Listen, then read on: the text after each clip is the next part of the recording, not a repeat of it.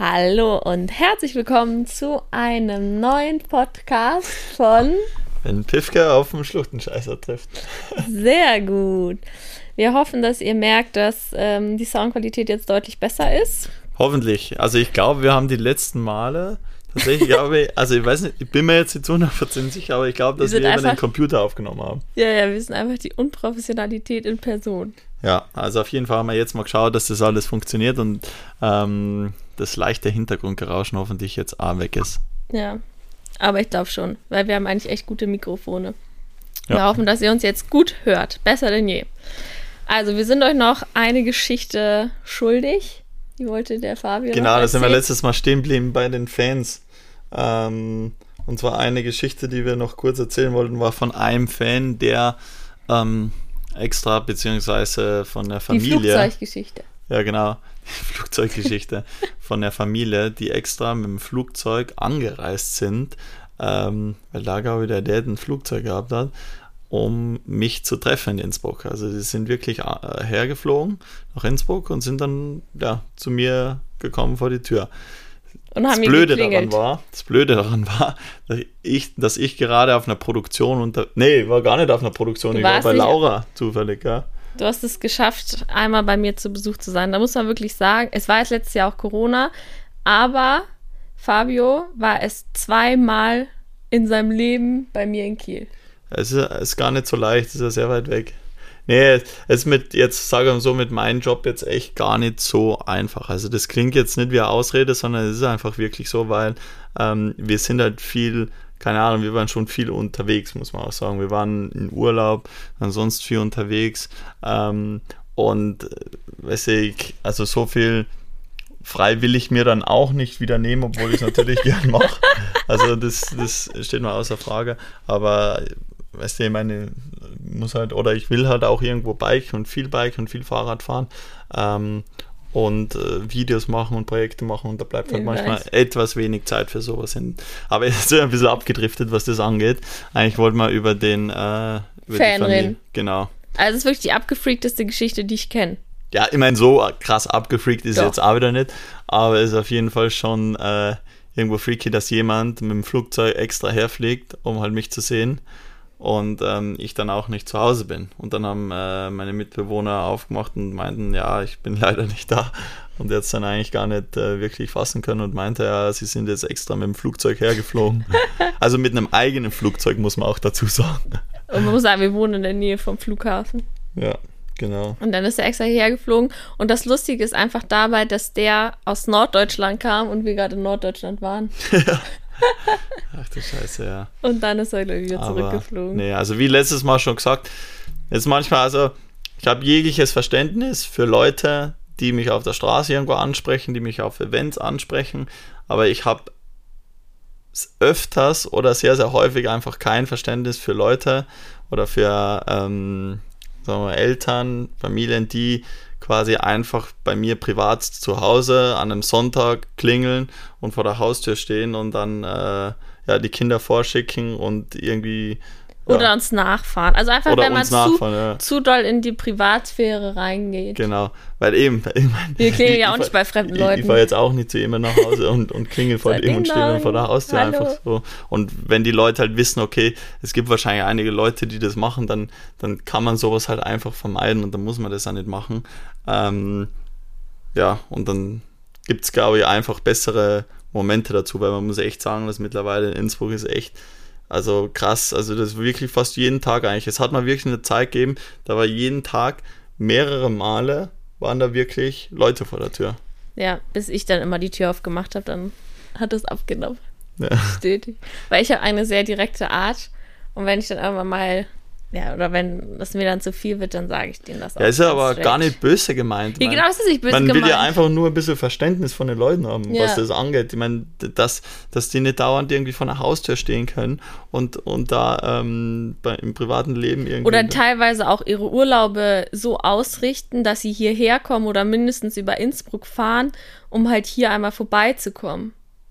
Das ja. finde ich auch krass. Ich meine, mein, sowas, weißt du, sowas geht ja, finde ich noch. Also das ist ja alles ganz cool, aber wenn die eben dann halt wirklich fix damit planen, ja, sie, sie müssen unbedingt zu mir klingeln, dann ist es halt echt nervig, wenn so viele Leute davor stehen. Und es ist wirklich kein cooles Gefühl, wenn man aus der Haustür rausgeht und dann steht schon wieder wer draußen und äh, und fragt. Und wenn es halt dauernd ist, wenn es jetzt ein, zweimal vorkommt, dann ist es überhaupt kein Problem. Aber wenn es dauernd ist, ja, ja. dann ist es einfach wirklich ein bisschen nervig. Ja. ja. Aber der Fan mit dem Flugzeug, ähm, der hat uns auf jeden Fall nicht gefunden dann in Norddeutschland. Ja, das war cool. Weil mein Standort ist, glaube ich, noch nicht so bekannt. Nee. Obwohl, wenn dann du bei uns zu Besuch bist, dann gibt es da auch so eine kleine Gang. Ja. Meine, Aber die sind eh ganz süß. Das sind so, wie alt sind die? So zwischen 9 und 13 Jahre alt, würde ich jetzt mal schätzen. Dann gibt es so eine Bike-Gang. Ja, so eine Bike-Gang. Und die fahren dann immer vor unserem Grundstück hin und her ähm, und warten, dass wir rauskommen. Weil ja. Fabio auch ein sehr auffälliges Auto hat, wo fett sein Name draufsteht, muss man auch sagen.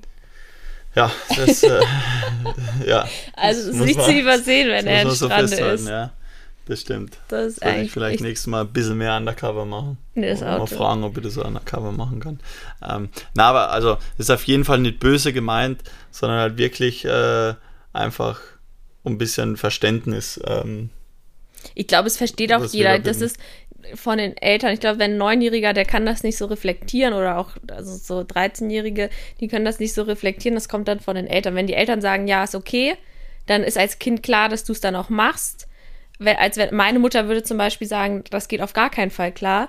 Und dann hätte ich auch direkt gesagt, gut, dann mache ich das auch nicht. Also ich glaube, es kommt auch von den Eltern viel. Ja, auf jeden Fall. Aber das hattest du ja. auch schon mal. Das ist eine böse Gemeinde, nur, nur einfach. Ähm, Zur genau. Sensibilisation. Ja. Ich hoffe, ich habe das jetzt richtig ausgesprochen. Auf jeden Fall. Also. also, Laura wieder, hat wieder ein paar Themen vorbereitet. Ich bin wieder top vorbereitet. Ähm, ich mache mir ja immer Dann Notizen und äh, schreibe mir immer eure Fragen auf. Und ähm, habe das natürlich heute auch wieder gemacht. Und es ist eine Frage aufgekommen, ähm, wie wir beide eigentlich aufgewachsen sind. Ja, Dazu muss man sagen, wir sind, glaube ich, also unterschiedlicher hätte man nicht aufwachsen können. Bestimmt nicht. N doch.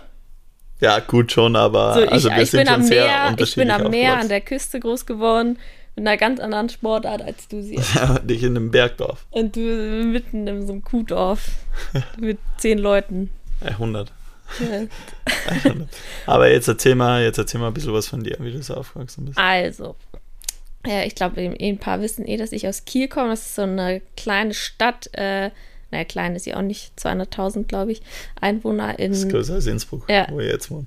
Stimmt, 200.000 äh, Einwohner in Norddeutschland. Da bin ich groß geworden. Ich äh, war auf der Waldorfschule. Ähm, ich kann meinen Namen tanzen. Und ähm, ja, ich war früher, das wissen vielleicht gar nicht so viele. Das ist nämlich auch so eine Frage gewesen, Dinge, die die Leute noch nicht von uns wissen. Und zwar, es ist vielleicht nicht so viele. Ähm, ich war früher Leistungssportlerin, viele Jahre, und zwar im Segeln. Das ist echt cool. Ja, ja. ja. Ähm, ich habe äh, zuerst habe ich Opti gesegelt, das ist so ein Einmannboot, damit fängst du an. Und dann bin ich umgestiegen in eine vorolympische Bootsklasse und zwar in 29er. Das habe ich mit meinem Bruder zusammen gemacht und bin damals Europameisterschaften, Weltmeisterschaften mitgesegelt, ähm, deutsche Meisterschaften. Bin viel rumgekommen. Ähm, Aber wie viel hast du dann so trainiert? Also jeden super, Tag? Super. Also wir hatten ähm, unter der Woche, also von sieben Tagen habe ich locker vier, fünf Tage trainiert. Wir hatten am Wochenende oh. von 10 bis 18 Uhr Training, halt entweder Kadertraining oder sind einfach so in Gruppen rausgefahren. Und ich hatte auch keine Ferien. Das fand ich immer so krass, wenn Leute oder Mitschüler, die sind dann, ähm, keine Ahnung, haben halt was mit Freunden oder so gemacht in den Ferien und wussten manchmal gar nicht, was sie so sechs Wochen lang machen sollten. Und meine waren von Anfang an bis Ende durchstrukturiert, ja, durchstrukturiert, wo ich wann bin, weil du halt dann Trainingslager hast, dann hast du Regatten und ähm, ja, also hatte eigentlich nie wirklich Ferien. Das war natürlich alles freiwillig und das ist ja auch ein Hobby gewesen. Also von da hat es mir auch Spaß gebracht. Ähm, aber das war schon. schon, schon aber war das dann so jeden Tag Training einfach nur beim Segeln oder war da abseits vom Segeln jetzt richtig viel Training? Ähm, also es ist so, du kannst halt in Norddeutschland, kannst ja im Sommer voll viel segeln. weil das Wetter geht dann ganz gut klar, sind gute Bedingungen. Aber im Winter kann es halt auch gut mal sein, dass das zufriert, zumindest Hafenbecken, und es ist einfach arschkalt. Ähm, und da kannst du dann nicht segeln. Und dann war es zum Beispiel so, das ist ja auch nicht so viele, ähm, ich bin auch mal mit meiner Familie nach Miami gezogen. Ähm, das lag daran, dass meine Eltern, die haben eine Produktionsfirma und dann hatten die da eine Produktion. Ähm, vielleicht kennen die ein oder anderen das auch, die Geistens. Ja, die da also deine Eltern haben die Geistens produziert? Ähm, ich, ich weiß nicht, ich glaube produziert, nee, aber die waren dann Teil von. Auf jeden Fall war die mit okay. Teil der Produktion. Teil von der Produktion. Ja, genau. Okay. Und eigentlich eh ganz lustig mit Robert Geist und Carmen. Auf jeden Fall, die sind ja ausgewandert nach Miami. Die Geist-Fans wissen das jetzt vielleicht.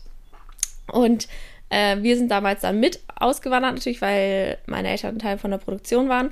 Und dann war ich auf der Highschool. Waren die dann da so lang vor Ort? Also ja. hat die Produktion so lange gedauert? Oder ja, wie? ich glaube, wir waren, wie lange waren wir da? Vier, fünf Monate, fünf Monate. Okay, doch so lange. Okay. Ja, ja. Da war ich auf der Highschool und da habe ich dann auch gesegelt. Also ich bin viel in meiner Jugend viel rumgekommen.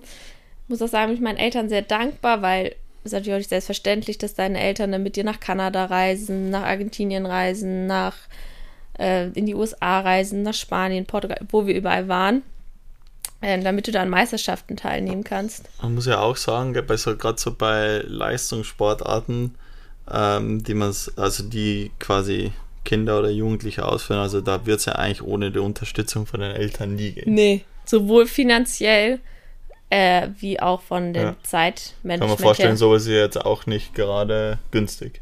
Nee. Vor allem, wenn man es jetzt als Hobby, teuer. also ich meine, die Sache ist, wenn man solche Sportarten, glaube ich, als Hobby betreibt und dann noch in einem großen Ausmaß, dann sind ja solche äh, Sportarten einfach nie günstig, oder? Oder nee. fast nie günstig. Also das ist schon schon relativ teuer. Ich glaube, so ein Boot kostet 10.000 mit Segelsatz. Krass. Und dann brauchst du einen Trainingssegelsatz und sowas. Also, das ist schon. Ja, und dann kommt ja das ganze Reisen. Ja, das Reisen dazu. kommt zu Trainingsgebühren, wobei das natürlich auch der Kader dann oft übernimmt. Also, das war, war schon, glaube ich, expensive. Hm, aber schon so. spannend sowas. Aber ich finde, die, die, Eltern sind ja immer so stolz. Das finde ich immer so cool, wenn du vom Wasser kannst oder so. Die haben das, glaube ich, auch sehr, sehr gerne gemacht. Ähm, ja, also ich bin in meiner Jugend, ja, würde ich sagen, viel rumgekommen. Ja. Also da, das habe ich gemacht. Und dann habe ich irgendwann aufgehört zu segeln, ähm, weil ich mein Abitur hatte. Oder nicht hatte, sondern machen wollte. Und ähm, dann nicht mehr so viel Zeit hatte. Und mein Bruder, ich bin mit meinem Bruder damals zusammen gesegelt und der wollte es aber noch voll machen. Und das ging dann nicht. Und dann hat er einen neuen Segelpartner äh, bekommen oder sich gesucht und ich habe aufgehört. Aber kann man vom Segeln also könnte man davon eigentlich leben? Ja, es gibt auf jeden Fall Segler, die davon leben, aber das ist halt sehr, sehr schwer. Und dann musst du halt, ähm, jetzt zum Beispiel, wenn du jetzt Olympia segelst oder Olympia mitsegelst, ähm, dann hast du auch so viele Sponsoren, dass du davon, also lebst dann halt von Sponsorengeldern, glaube ich. Mhm. Aber ich habe da jetzt ja. davon nie, nie gelebt oder sowas. Ja. Ähm, also damit Geld verdient. Du kriegst halt auch, wenn du Preisgelder kriegst du auch. Aber die werden sich wahrscheinlich relativ in Grenzen halten, oder? Ja, das wie ist jetzt bei den meisten Sportart. Ja, das ist jetzt nicht wie beim Golfen oder wie beim, ja. keine Ahnung, Fahr nicht Ferrari fahren, wie heißt das? das heißt, Formel 1 ja. fahren. vom, vom, Ferrari fahren. Vom Ferrari fahren, ja. Nee, ähm, aber das ist ja sowieso krass teilweise bei solchen Sportarten, die jetzt nicht eben gerade so Formel 1 oder, ähm, oder auch sagen wir beim Fußball, also da gibt es halt so viele Sportarten, wo es einfach so krasse Athleten gibt, ja. die wirklich so viel reinstecken und die einfach, also wahnsinnig, auf einem wahnsinnigen Niveau sind, die sich aber quasi einfach keinen Job wirklich aus äh, deren Sportart machen können. Nee, und weil das ist ganz krass, auch wenn du zum Beispiel als Segler ähm, dann nicht Olympia schaffst, weil es kann ja bei Olympia nur ein Team aus einem Land zu Olympia fahren und dann so eine Olympia-Kampagne, also du musst dich halt für Olympia qualifizieren und Olympia ist nur alle vier Jahre. Und so eine Kampagne, es geht meistens zwischen acht und zehn Jahren. Also vier Jahre, ähm, alle vier Jahre halt nur Olympia ist. Und ähm, die Leute, es muss so bitter sein, wenn du dich da nicht qualifizierst und quasi acht Jahre deines Lebens damit dann quasi verschwendet hast, oder verschwendet ist es ja nicht, aber halt irgendwo auch schon. Darauf hingearbeitet genau, hast und dann, und dann einfach, einfach und dann nicht. keine Ahnung hast du bei der gewichtigen Regatta, also Regatta ist der Wettkampf, Pech, weil dein Mast bricht oder sonst was und dann ähm, nimmst du nicht teil. Also das muss ich mir ganz schlimm und ganz bitter vorstellen. Aber ich habe dann noch als Segellehrerin gearbeitet, auch noch. Das habe ich mit meinem Ex-Freund damals, der übrigens auch mein Segellehrer war. Das ist eine gute Kombi. mit dem habe ich meine deutsche Meisterschaft. Äh, also könnte ich jetzt ein äh, Bikelehrer werden. Ja, naja, er war erst mein Segellehrer. Also, aber man muss auch sagen, er war jetzt nicht viel älter. Wie, wie viel älter war er? Vier, fünf Jahre? Vier okay, Jahre? Ja, gut, fünf Jahre. Ähm, den habe ich damals kennengelernt, fand ich total toll. Und dann habe ich aufgehört zu segeln und dann sind wir zusammengekommen. So rum war das. Und der war auch sehr erfolgreich im Segeln. Ich habe irgendwie so eine Vorliebe für Sportler. Ja, hatte, ist doch cool. Hatte ich schon immer. Ähm, was soll ich jetzt erzählen? Und genau, und dann habe ich halt aufgehört zu segeln und ähm, habe dann Praktikum nach meinem Abi in Köln gemacht, äh, bei RTL exklusiv, bei Frau Ludewig und wusste dann, ich will Richtung Medien gehen. War dann noch in Australien ähm, für ein paar Monate und auf Bali und habe dann angefangen zu studieren im April 2017 war das, glaube ich. Ja. Passau war das dann, oder? Ja, und das war ganz schrecklich da. Aber ich bin unglaublich froh, dass ich es geschafft habe, dass ich meinen Bachelor gemacht habe, obwohl es einfach richtig kacke da war von den Menschen her. Aber gut, dodgy. so kacke war, kann Doch. das jetzt auch nicht sein. Für mich war, also wenn ich jetzt da rückblickend betrachte, muss ich sagen, war es die schlimmste Zeit, die ich hatte. Ich muss auch sagen, ich bin so wohlbehütet aufgewachsen. Bei mir war immer alles lauschig, alles schön, alles ja, das fein. kann man vorstellen. Und dann, und auf, dann einmal auf einmal, in, so Passau. In die große, weite Welt geworden. Ja, ich kam ich nach Passau in so ein Kuhdorf aus Nord, alten Norddeutsche, verstehst du da auch kein Wort, was die da reden. Ähm, das weiß ich auch noch, weil das erste Mal im Supermarkt fragt, wo irgendwas ist, da redet die mich auf Bayerisch zu. Und ich so, okay, können Sie es nochmal erzählen? Hat sie es nochmal auf Bayerisch wiederholt. Ich so, alles klar, und die Nudeln suche ich selbst. Ähm,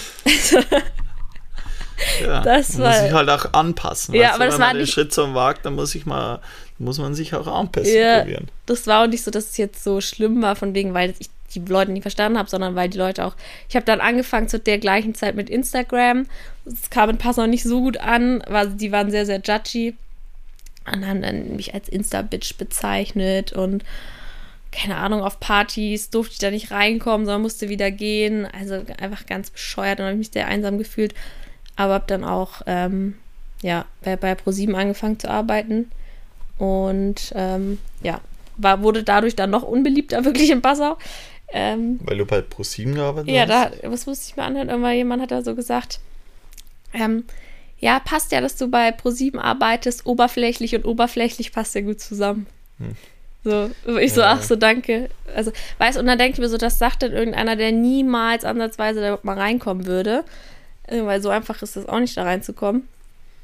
Und, ähm, Naja, ja. generell Leute, die jetzt keinen Plan davon haben, weißt du, die, die ja, dann einfach solche, ähm, solche Aussagen tätigen, das finde ich äh, eigentlich schon. Die haben aber echt Hate-Wellen Hate geschrieben. Ich weiß nicht, ob du die App Jodel kennst.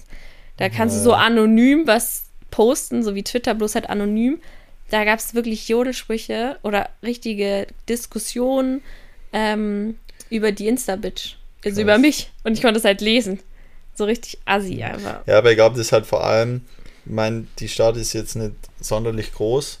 Und dann ist ja auch so, glaube ich, in so kleineren Orten ähm, Natürlich, da, da, da fällt sind so halt viel solche Sachen, da fällen halt solche Sachen ja. auf. Also wenn du jetzt in München bist, da interessiert es halt ja, einfach ich bin keinen, dann auch nach München sondern gezogen. Da ist ja einfach ganz normal. Weißt du, da sind die Leute einfach vertraut mit sowas.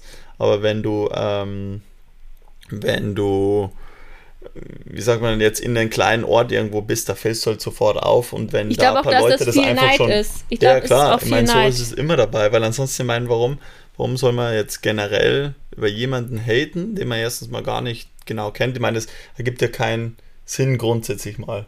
Nee. Also, ich meine, da kann da entweder ganz egal sein ähm, oder ja, oder wenn es jetzt irgendwie konstruktive Kritik ist, dann ist ja eh total ja. okay und dann passt ja alles. Aber wenn es dann irgendwie Leute sind, die einfach nur haten. quasi so haten und die nichts anderes zu tun haben, dann ist es schon relativ beschissen. Ja, vor allem das Geile ist ja, ich bin jemand, der total direkt ist. Also, wenn mir an einer Person was nicht gefällt, dann sag, kann ich das der Person auch straight ins Gesicht sagen. Also, ist natürlich nicht beleidigend, aber dann sage ich, was mich stört. Aber das ist ja gut. Ja, aber diese Leute, die sind ja vorne rum so mega freundlich und hintenrum dann sind die da anonyme Jodler und äh, meinen, sie müssen sich da irgendwie ihre Meinung kundtun. Äh, also auf eine ganz eklige Art und Weise. Mhm. Wir haben früher auch beim Jodel, also in der, in der App da drin, ein Gesprächsthema, weil du? wir, äh, ich mit Elias damals, weil wir ähm, wir hatten mal so ein bisschen einen Tick, wir haben in der Wohnung in Innsbruck da gewohnt. Das so geile Geschichten. Darüber könnten wir auch Podcasts machen. mitten auf einer Kreuzung, also da sind so ganz viele Wohnblöcke, ähm, auf einer Kreuzung quasi, also in der, in der Mitte von den Wohnblöcken ist halt eine, geht eine Straße entlang und da ist eine große Kreuzung und da haben wir immer mit einer Trompete spät am Abend raus getrompetet. Und ähm, das ist dann auch so. Aus dem Fenster, ne? Aus dem Fenster, ja. Ist dann auch so ziemlich abgegangen und dann auf Yoda haben sich die Leute beschwert, welcher Vollidiot da in der Nacht äh, glaubt, äh, Trompete zu üben. Du musst das mal mit der Nachbarin erzählen, die ja, euch gesehen hat. Das ja, ist auch so eine lustige Geschichte. Das ist eine lustige die Geschichte. Die Nachbarin, ich versuche es mal kurz zu halten, die Nachbarin, äh, beziehungsweise ähm, eine Frau, die gegenüber in einem anderen Wohnblock äh, quasi zu Hause war, die hat uns angezeigt und daraufhin das äh, Magistrat angerufen. Die sind dann zu uns gekommen und haben dann geklingelt und meinen dann, ob wir Trompete spielen. Und dann haben wir natürlich gemeint, hey, schauen wir aus, wenn wir Trompete spielen würden. Und dann meinen die halt, ja, ob sie in, in die Wohnung reinkommen dürfen. Und da sind sie reinkommen. Und dann haben die mit der Frau telefoniert, die gegenüber im Wohnblock waren und meinen dann, war es in dieser Wohnung? Die konnte euch auf, sehen, Auf ne? dem Balkon. Ja, genau, die konnte uns sehen. Und dann ähm, war die Frau halt so, ja klar, also das war wirklich die Wohnung. Und dann meinten die halt so zu ihrem Telefon, ja, äh, nee, du, also, ähm, also die haben keine Trompete, die schauen ja jetzt nicht aus, wie wenn die Trompete spielen würden. Und dann, dann haben wir gesagt, nee, also keine Ahnung von Trompete. Wir haben zwar schon öfters mal Trompete da irgendwie gehört in der Siedlung, aber ähm, also wir spielen keine Trompete. Ja, und dann sind sie wieder gegangen. Und dann, dann so. habt ihr weiter Trompete. Ja, wir haben da echt eine Zeit lang Trompete. Also da hat es wirklich, ohne Scheiß, das sind. Geil. Da ist deine musikalische Ader rausgekommen. Ja, weiß nicht so genau. Aber das sind echt viele Sprüche dann geflogen in der Nacht. Es war schon, war, schon ein bisschen, war schon ein bisschen kacke von uns, aber es war auf jeden Fall auch super witzig. Ja, das hört sich auch lustig an. Ja, aber so, jetzt nochmal zu dir. Bist du dann quasi so ein bisschen durch mit deinem, deiner Story? Mit meiner Story? Ja, eigentlich schon. Hattest du schon mal mit Hate zu tun? Mit Hate? Ähm.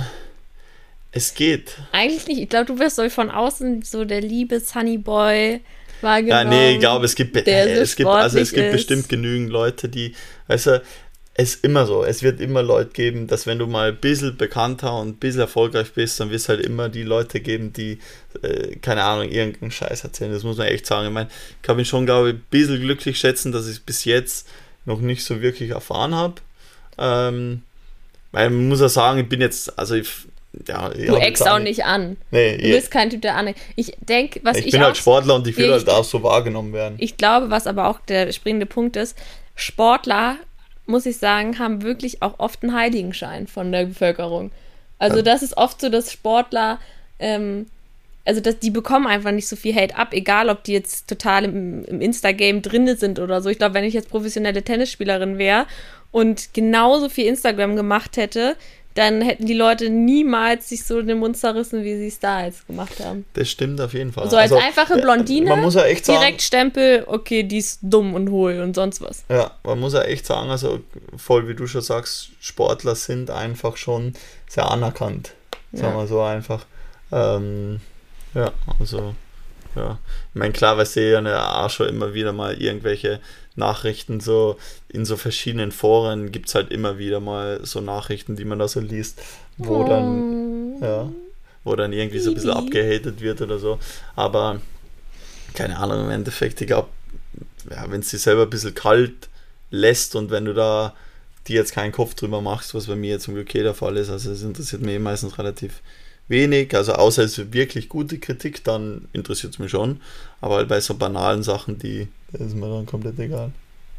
Ja, ja stimmt. Ja. Also ich glaube auch, dass du. Aber das muss man irgendwo lernen, oder das muss man ja, können, glaube ich, ab einem gewissen Level. Doch. Ja. Das darf ich auch. Okay.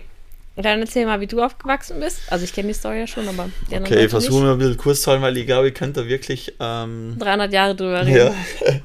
Es war schon echt eine geile Zeit. Also ich bin im Dorf in Oberpeilschach in Österreich am höchsten Berg, äh, dem Großglockner, aufgewachsen. Ähm, man muss auch sagen, das Dorf an sich selber ist wirklich winzig. Es hat ja nur 100 Einwohner und ein paar Häuser stehen da. und da kennt halt wirklich jeder jeden. Und man muss, also ich muss echt sagen, es war wirklich, ich kann mir meine Kindheit, glaube ich, nicht cooler vorstellen. Also die war wirklich total genial, sehr naturverbunden, einfach am Berg, super viel erlebt, einfach auch viel ohne Technologie erlebt, was ich voll dankbar bin.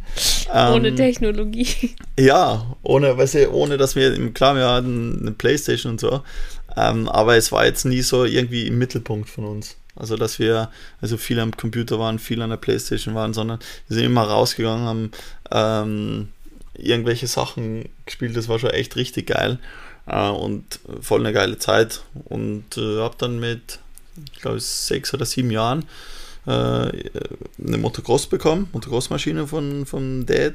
Und dann sind ich und mein Bruder eigentlich bis 17, bis wir, also bis ich dann 17 oder 18 Jahre alt war, Motocross gefahren und auch für Wettbewerbe und so unterwegs gewesen, unter anderem sogar einmal bei der Weltmeisterschaft da, dabei gewesen. Also es war auf jeden Fall ganz, ganz ganz intensives Hobby auch von uns, so ein bisschen wie bei dir, damals ja. mit, mit dem Segeln. Aber, aber auch mit deinem Bruder dann zusammen, ne? Ja, genau, mit meinem Bruder zusammen. Und da ist dann aber auch schon, wo ich ein bisschen früher war, war das Bike halt so immer ein bisschen der Ausgleich, weil einfach bei uns in, in Osttirol zu Hause, da hatten wir nie die Möglichkeit, so mit einem Motocross wirklich mal richtig zu trainieren. Und wenn man sich andere Profis anschaut, die haben halt wirklich eine Strecke neben dem Haus und das brauchst du halt, um auf so ein Level zu kommen.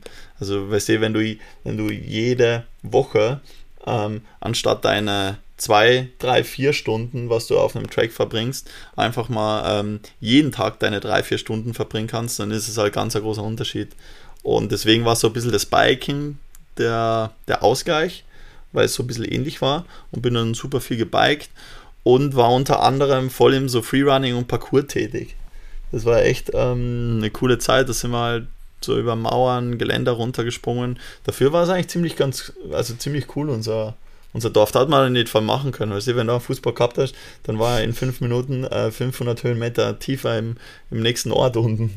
Weil den runtergeschossen habt, oder? Ja, weil, weil, weil sie, da ist er sofort weg. Da machst du mal einen Fehlschuss und dann ist er weg. Und da ja. ist auch nichts, das ihn aufhalten könnte.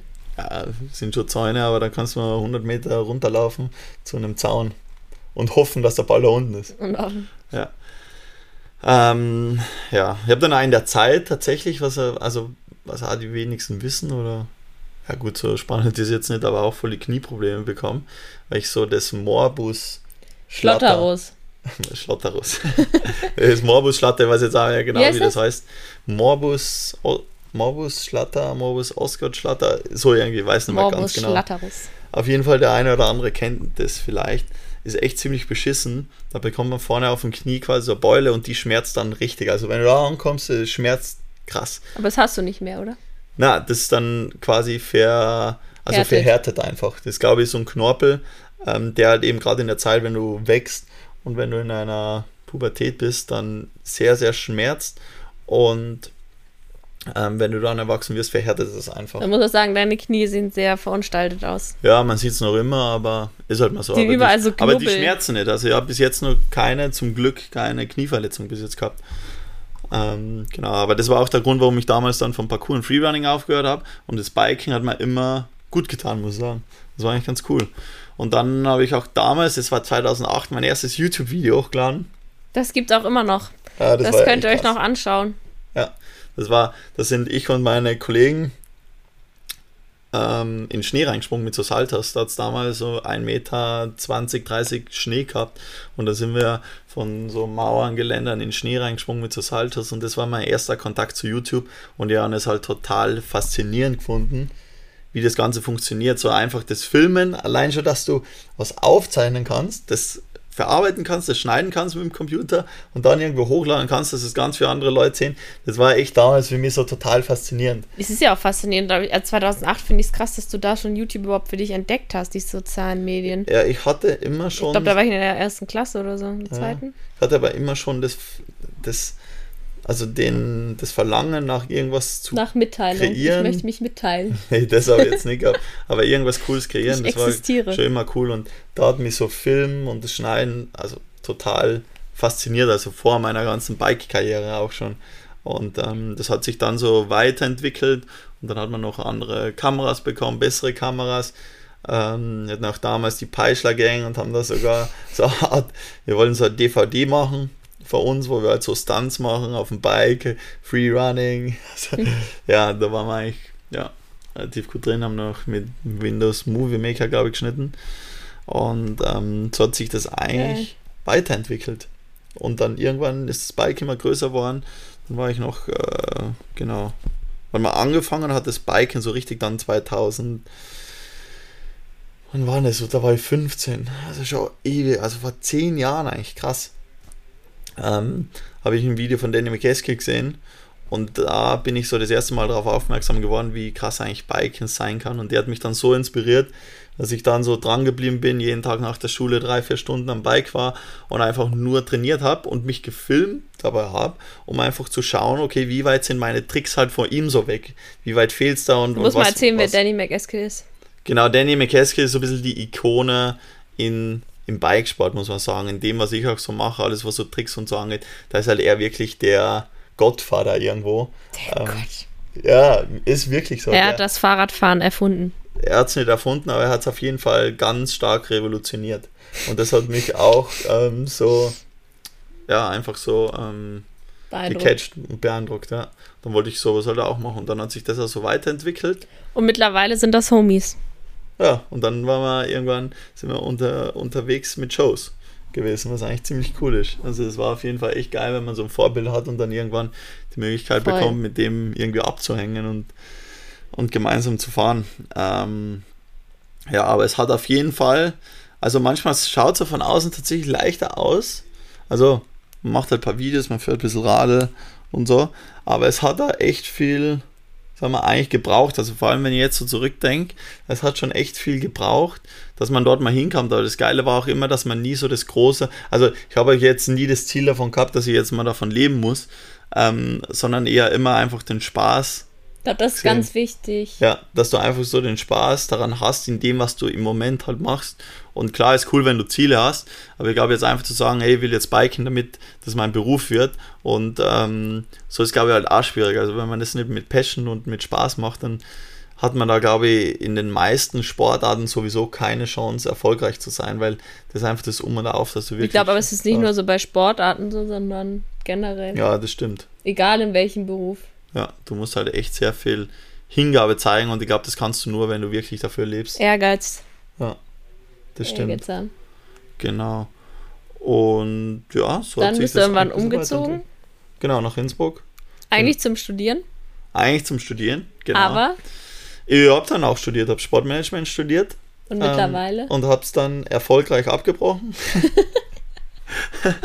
ähm, ja, nee, ich habe es einfach ein bisschen Ruhe, Ruhe, äh, stillgelegt, sagen wir so. Bis heute. Weil es einfach, bis, bis heute, weil es einfach nicht mehr ausgegangen ist. Also das Biking hat dann so eine große Rolle gespielt und dann habe ich einfach gesagt, okay, ähm, ich will das probieren, weil die Chance werde ich nicht mehr haben. Und bevor ich jetzt mein Studium so rumtrödel und so lalala mache und halt so einfach lalala. nur schaue, dass ich da irgendwie durchkomme, aber schlussendlich gar nichts mitnehme, mache es halt einfach jetzt gar nicht und wenn ich irgendwann sehe, okay, das, also ich will das studieren oder das bringt mir wirklich was, dann will ich dafür was so richtig ähm, mich auch einbringen und wirklich richtig studieren und nicht jetzt einfach so studieren, dass ich halt dann sagen kann, gut, ich habe das studiert, weil das bringt sich schlussendlich auch nichts. Ähm, das kannst du als Straßenmusikant arbeiten mit deiner Trompete, falls es mit YouTube jetzt nichts mehr wird. Das, das wird schwierig, weil das hat die Nachbarn uns nicht so gefeiert. Nee, ja. fanden ja. die Lieder nicht so gut, die da, da, hat keine, da hat keiner irgendwo was in den Hut geschmissen. Höchstens vielleicht Geld, damit man aufhört. das, das ist auch eine Möglichkeit. Das wäre das Einzige gewesen. Ja, stimmt. Geil. Ähm, und ja, wir haben dann vor vier Jahren ähm, also man muss auch sagen, ich war auch schon immer, vielleicht, dass ich das auch noch so ein bisschen einbringe, ich war auch schon immer auch so voll interessiert in so, wie sagt man, in so Bekleidung, prinzipiell einfach mal, in so Sachen.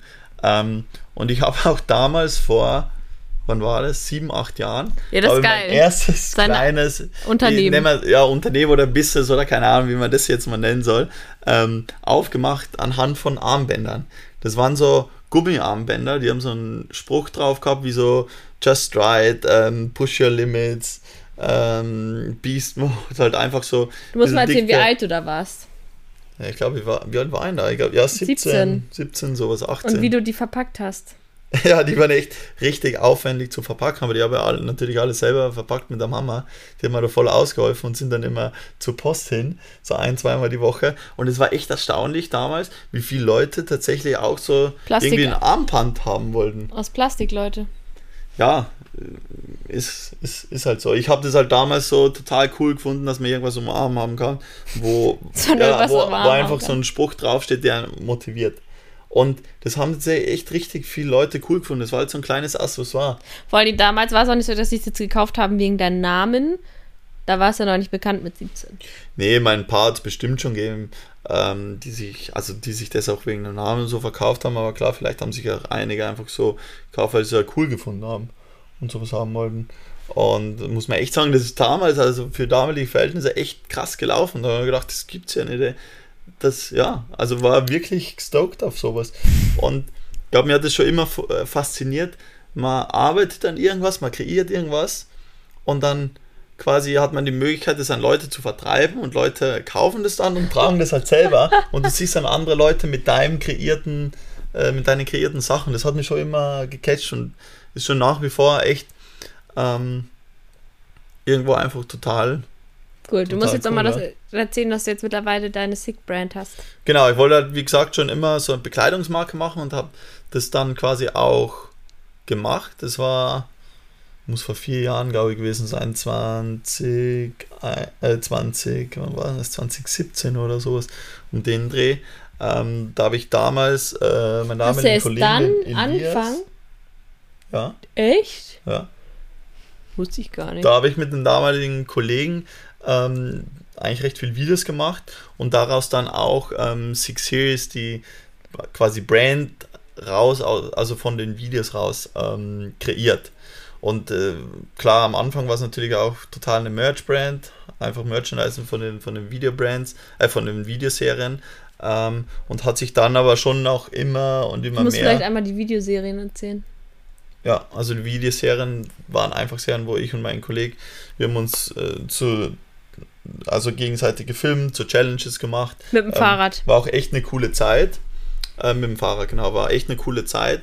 War total lässig und spannend, aber es kam dann halt irgendwann der Punkt einfach, wo, ja, wo wir andere Ziele gehabt haben und wo auch mein Anspruch, sagen wir, ein bisschen höher worden ist und ich einfach den Spaß tatsächlich daran verloren habe, bei so wöchentlich Videos machen und das teilweise eher, also für uns beide tatsächlich, so eher ein bisschen mehr so das, oh, jetzt müssen wir halt schon wieder Video machen. Es war dann wie so, wie so ein Beruf. Ich meine, es war zwar gut, ja, ja, man muss, also wie so ein, weißt, so ein Beruf, den man vielleicht, ja, der halt so, es ist ganz schwer zu erklären, aber die man vielleicht nicht ganz so gern ausübt, wo man sich denkt, okay, eigentlich würde ich gern was anderes machen. Ja, du, bist nicht so der, du bist nicht so der Routinemensch.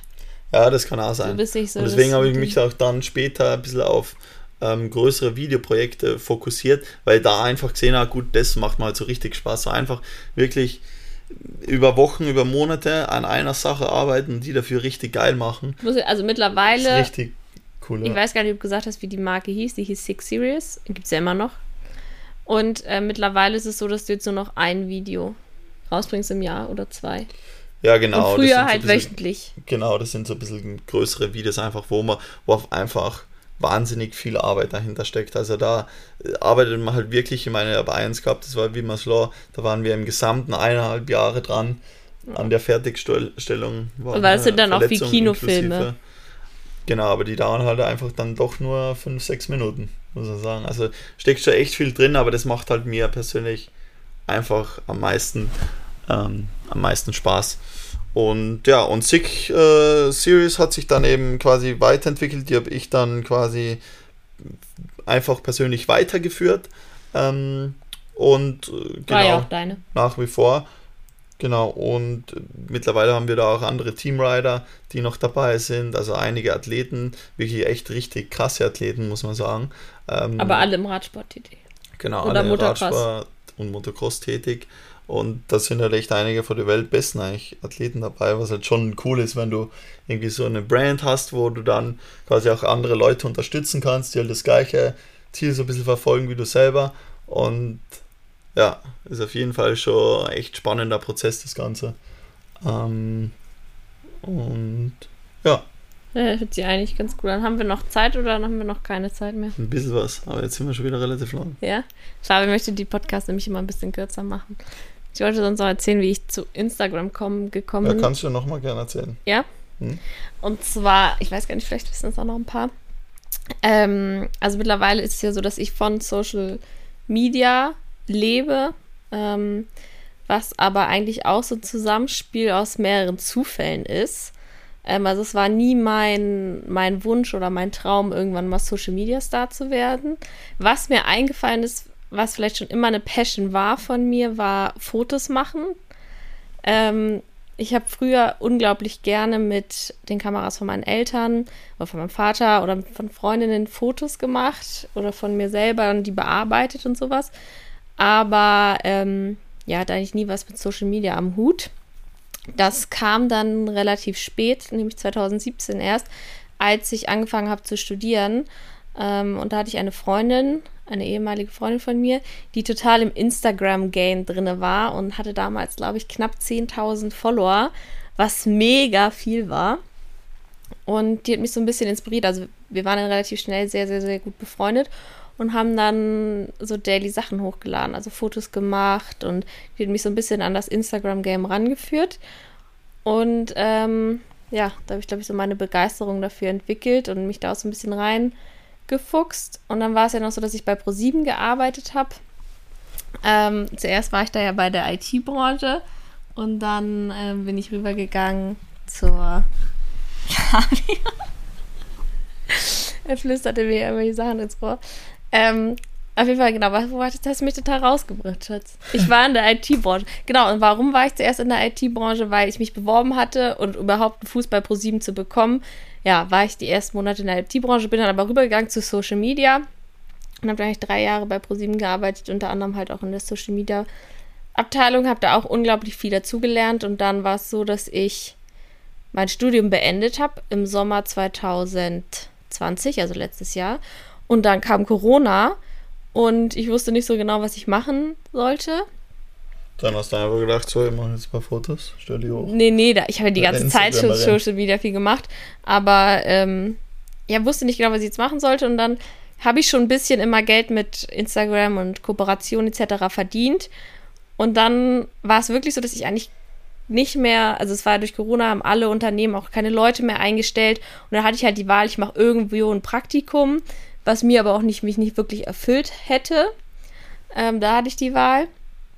Oder ich ähm, versuche einfach von Social Media zu leben. Weil manchmal muss man ja auch so einfach mal ein bisschen riskieren und einfach ein bisschen mal, Machen. ja, einfach machen, weil Ja. ähm, das ist halt auch das Problem bei manchen, glaube ich, die, Die sich trauen so sich ein bisschen, nicht. bisschen ankacken und einfach so die Sicherheit brauchen. Ja, Aber das ist, glaube Das ich, ist der Unterschied auch manchmal, wo zum man Erfolg. sagen muss, ey, komm, jetzt probier's einfach mal, was, was sollen wir verlieren? ja, im Endeffekt, also mir haben auch unglaublich viele Leute gesagt, hä, mach das nicht und trag dich jetzt in der Uni ein und ähm, ja, studier irgendwas, mach was Richtiges und ähm, ja, mach das nicht mit Social Media oder so. Aber es hat mich halt irgendwie so erfüllt und mir bringt das so viel Spaß, dass ich gesagt habe, doch, ich mach's jetzt. Und bin nach wie vor unglaublich happy damit, dass ich es eigentlich gemacht habe. Und ähm, es hat dann auch ganz gut funktioniert, weil dann hatte ich halt auch wirklich Zeit, das mal richtig zu machen. Habe gesehen, okay, es funktioniert auch voll. Und ähm, dann ist TikTok noch dazu gekommen. Das mache ich mittlerweile ja auch voll gerne. YouTube mache ich noch nicht. Aber was nicht ist, kann ja noch werden. So ist. Da mache ich auch irgendwelche äh, coolen YouTube-Videos, aber das weiß ich noch nicht. Ja. Ähm, und ja, so bin ich dann zu Instagram gekommen und jetzt bin ich immer noch da. Und mittlerweile finden es meine, meine Eltern eigentlich auch ganz cool, wo sie so sehen, dass es funktioniert. Die waren da von Anfang an jetzt nie so, dass sie gesagt haben, mach das nicht oder so. Aber man muss ja auch sagen, so die Eltern sind da ja auch immer, Generation, sagen wir, ein bisschen skeptisch, weil wir sind ja auch eine ganz andere du musst in dein ähm, Mikro Genera- stecken. Genera Äh, sprechen, nicht stecken. Generation und ähm, Die, sie kommen halt aus der die das Medienbranche. halt ja, sie kommen schon aus der Medienbranche und so, aber Mit deinen Eltern vielleicht ein bisschen. Ja, äh, aber da gab es halt Social Media auch noch nicht so. Und man muss halt sagen, meine Eltern oder die Freunde von meinen Eltern da sagen so viele, ja, sie soll studieren. Und also ich habe ja studiert, ich habe ja ein abgeschlossenes Studium, mal noch einen Master machen. Und ich habe dann echt immer gesagt, nee, mache ich nicht und will ich jetzt noch nicht. Und ich denke mir so, ich bin jetzt eigentlich noch so jung, selbst wenn ich in fünf Jahren dann bin ich immer noch in meinen 20ern. Wenn ich jetzt sage, da will ich noch einen Master machen, dann bin ich immer Ja, noch fertig, Immer noch bevor anmachen. oh, ich 30 bin. Ja, ja. Weißt du? Also wenn ich, keine Ahnung, fünf Jahren sagen würde, ich mache jetzt kannst doch halt einen immer Master. sagen, du kannst halt immer sagen, dann habe ich es wenigstens mal probiert und Ja. einfach das, was mir Spaß gemacht hat. Ja. Ich glaube, das ist nämlich das Allerschlimmste, wenn man nachher alt ist oder älter und denkt, fuck, hätte ich doch mal. So, Mhm. das ist, glaube ich, äh, das Schlimmste, was man, was einem passieren kann oder so. Und ähm, da wird man, glaube ich, ganz, ganz, ganz unglücklich, ganz schnell unglücklich. Das stimmt. So, jetzt sind wir eigentlich relativ lang geworden, ja. Und jetzt glaube ich, kommen wir einfach mal zum Ende. Zum Ende. Ihr müsst auch euch Ja. vorstellen, wir sind jetzt hier äh, in unserem Zimmer und wir haben hier so eine Glasfront. Fabi macht die Zwischenzeichen so, ich soll abbrechen. Und hier wird es einfach unglaublich heiß drinne. Also uns ist sehr, sehr warm. Ja. Okay, Schatzi. Gut. In dem Sinn, danke fürs Macht's. Anhören. Macht's gut. Macht's es gut und dann hören wir uns nächstes Mal. Tschüss. Ciao.